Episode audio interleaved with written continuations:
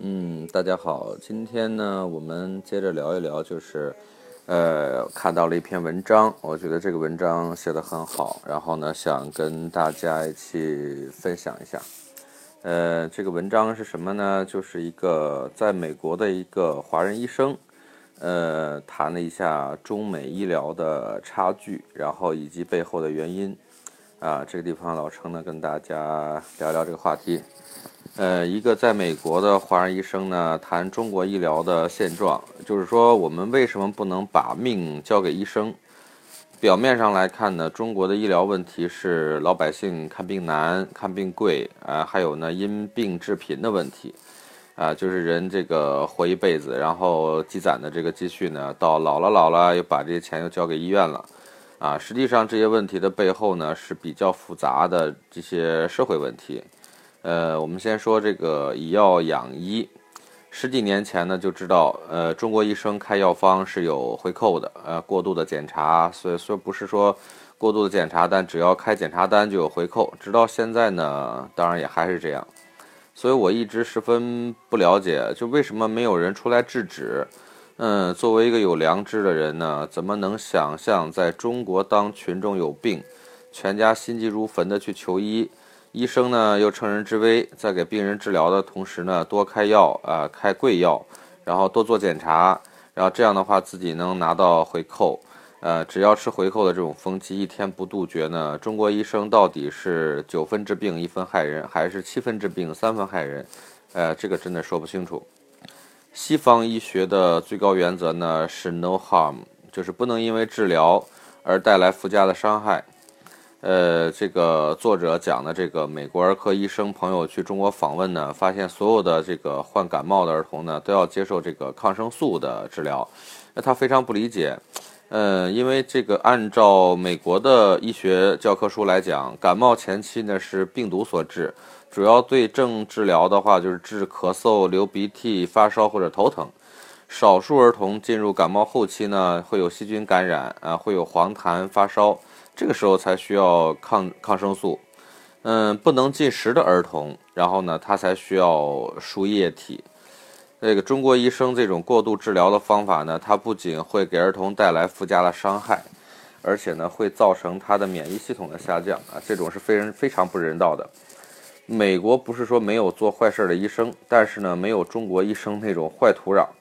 在美国，医生不乱开药，因为医药是分开的。你买药的时候呢，是到药房买，而药房呢是在这个商店下面，比如说哦，Walmart，还有 CVS，还有呃 Target 等等。所以说呢，医生给你多开药，对他一点好处也没有。而但是吃错了药呢，这个医生是要负全部责任的。所以说，一般情况下来说，你不会吃到你不需要的药。这个医生吃回扣在美国本身是违法的，比如说老程现在我们做的这个赴美医疗呢，呃，这个美国的医院是严厉禁止给我们任何好处的，所以说这个中国的医生如果用美国的法律标准，那就全部会被吊销这个呃执医的这个执照，全体中国大陆医生吃回扣、以药养医这种群体性的违法行为，在全世界恐怕也找不出来第二个。在美国医生的这个教育当中呢，他至始至终强调两条内容：凡事先求最简单和最便宜，开最便宜的药，开检查单要想到同等最便宜的检查。用手呢给病人做身体检查也是最简单最便宜，任何时候都要先作为。嗯，最简单和最便宜先做，不行了再考虑用复杂的和昂贵的。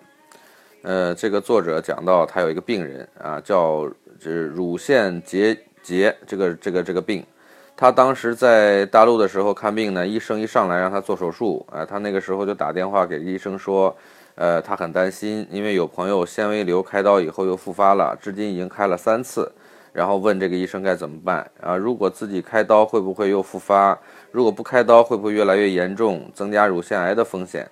然后这个作者，这个医生呢，就告诉他，这个乳腺结节呢没有纤维瘤那么严重，但是呢，建议先去找有没有卖这个舒乳霜的，自己先按摩。结果呢，这个朋友就去买了，用了一个月，啊，这个结节就消失了，而且还没有开刀。之后呢，他另一个纤维瘤的朋友用了这个舒是呃这个舒胸霜，呃，这个坚持按摩了六个月，呃，纤维瘤也逐渐消退了。当然，并不是说手术是不正确的，但是为什么一上来就手术？这个美国医生很不很不理解啊。当然，这个手术的复发率应该是医生最清楚。在美国呢，医生会教你这个保健的方法，比如说，呃，你关节疼痛啊，医生就建议你去锻炼。然后你这个小叶增生、乳腺增生呢，就会教你怎么样去配合这个舒乳霜去按摩。你牙齿不好呢，他会教你如何使用牙线啊，然后饭后漱口，呃，而且很多营养品呢是诊所直接供应的，医生可以直接开给病人。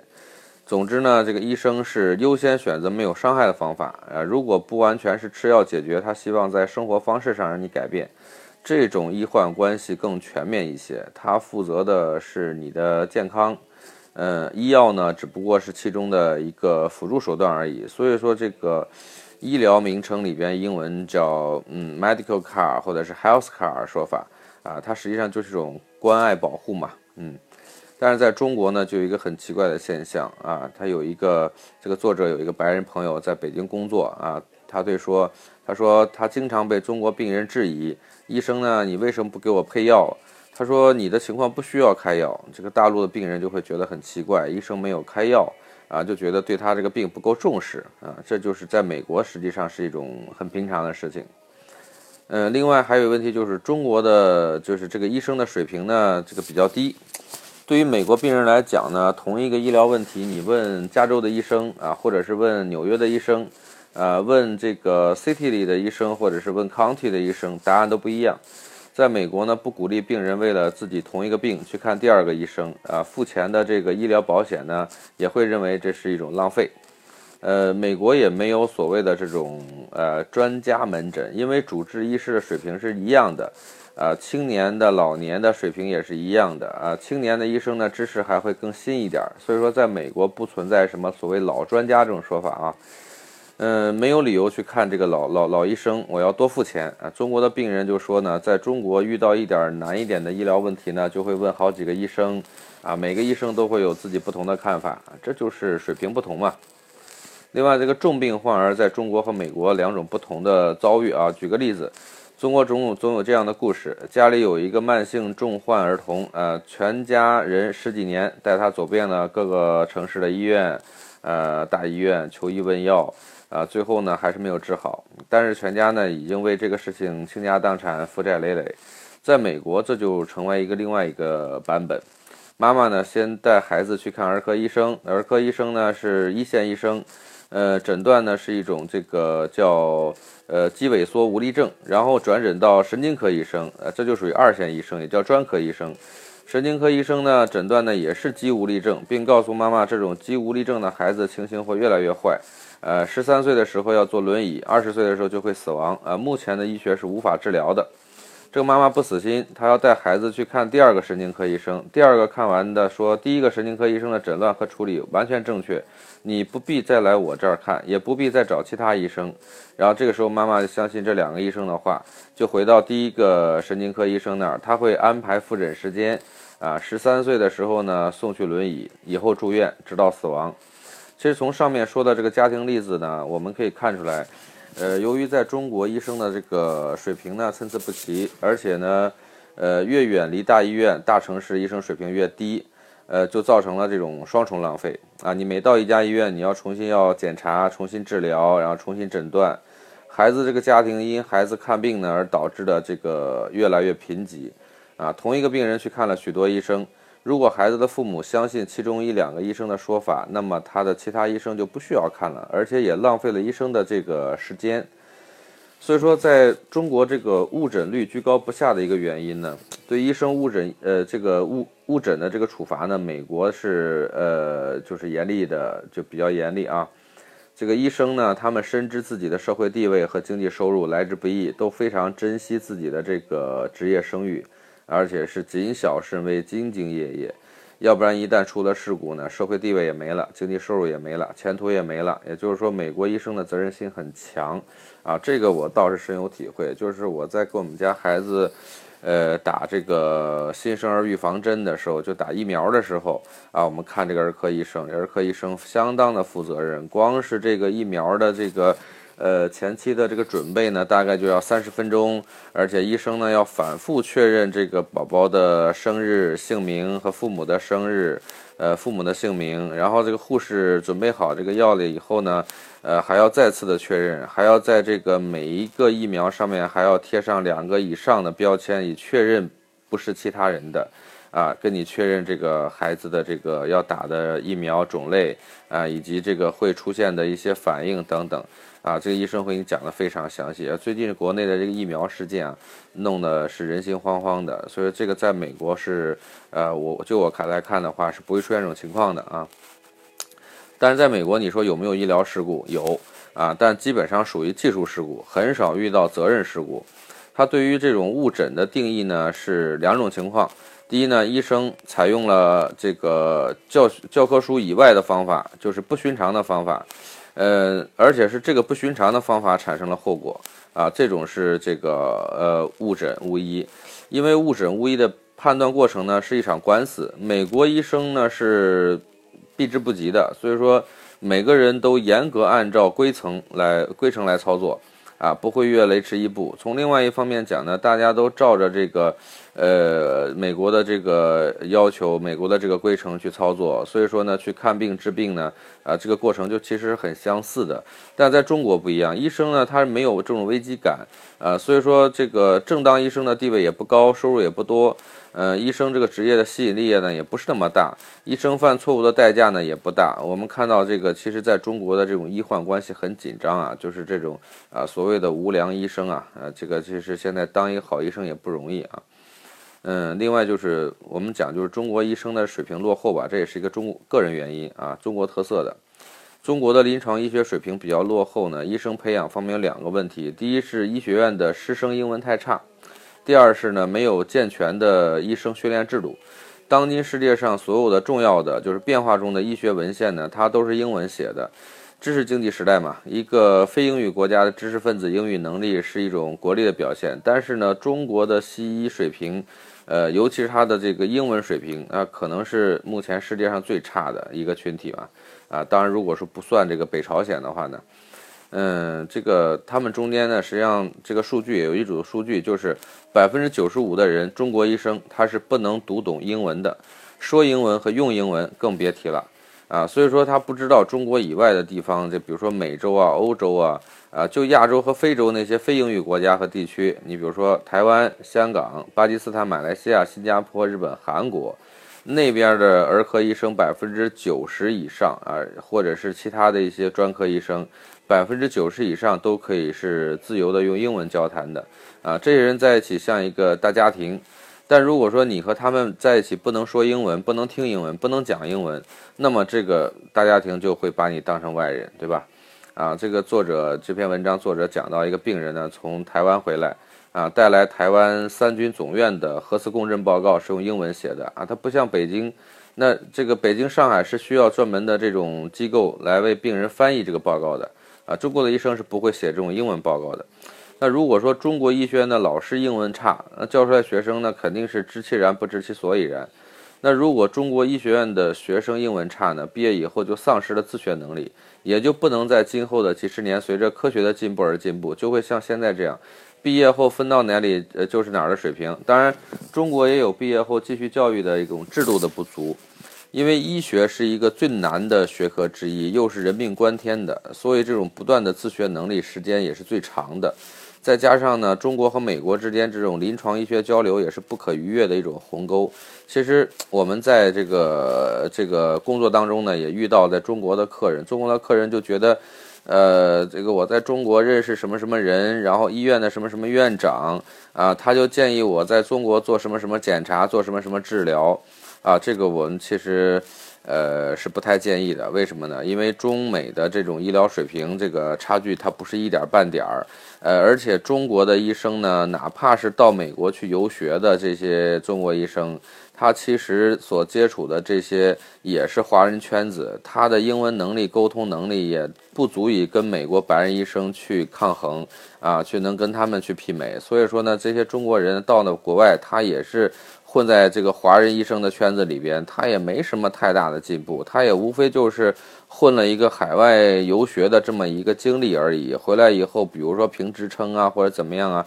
完全是一种。呃，比较功利的一种做法，所以说中国的医生真的是不太敢恭维啊。嗯，在过去的十几年、几十年里，中国临床医疗事业呢，失去了很好的这种西方国家，尤其是美国的这种参照物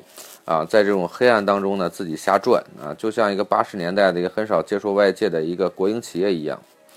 另外就是这个这篇文章还讲到，就是越来越看不起病呢。在西方国家，如果一个新的医疗技术被认为是成熟的，那么从国家的角度上考量，它一定具备两个条件：第一，呃，培养了足够的医生，能够操作同一个技术，满足这个病人的需要；第二，在全国任何一个地方，每一个需要这个技术帮助的病人都能获得同等质量的帮助。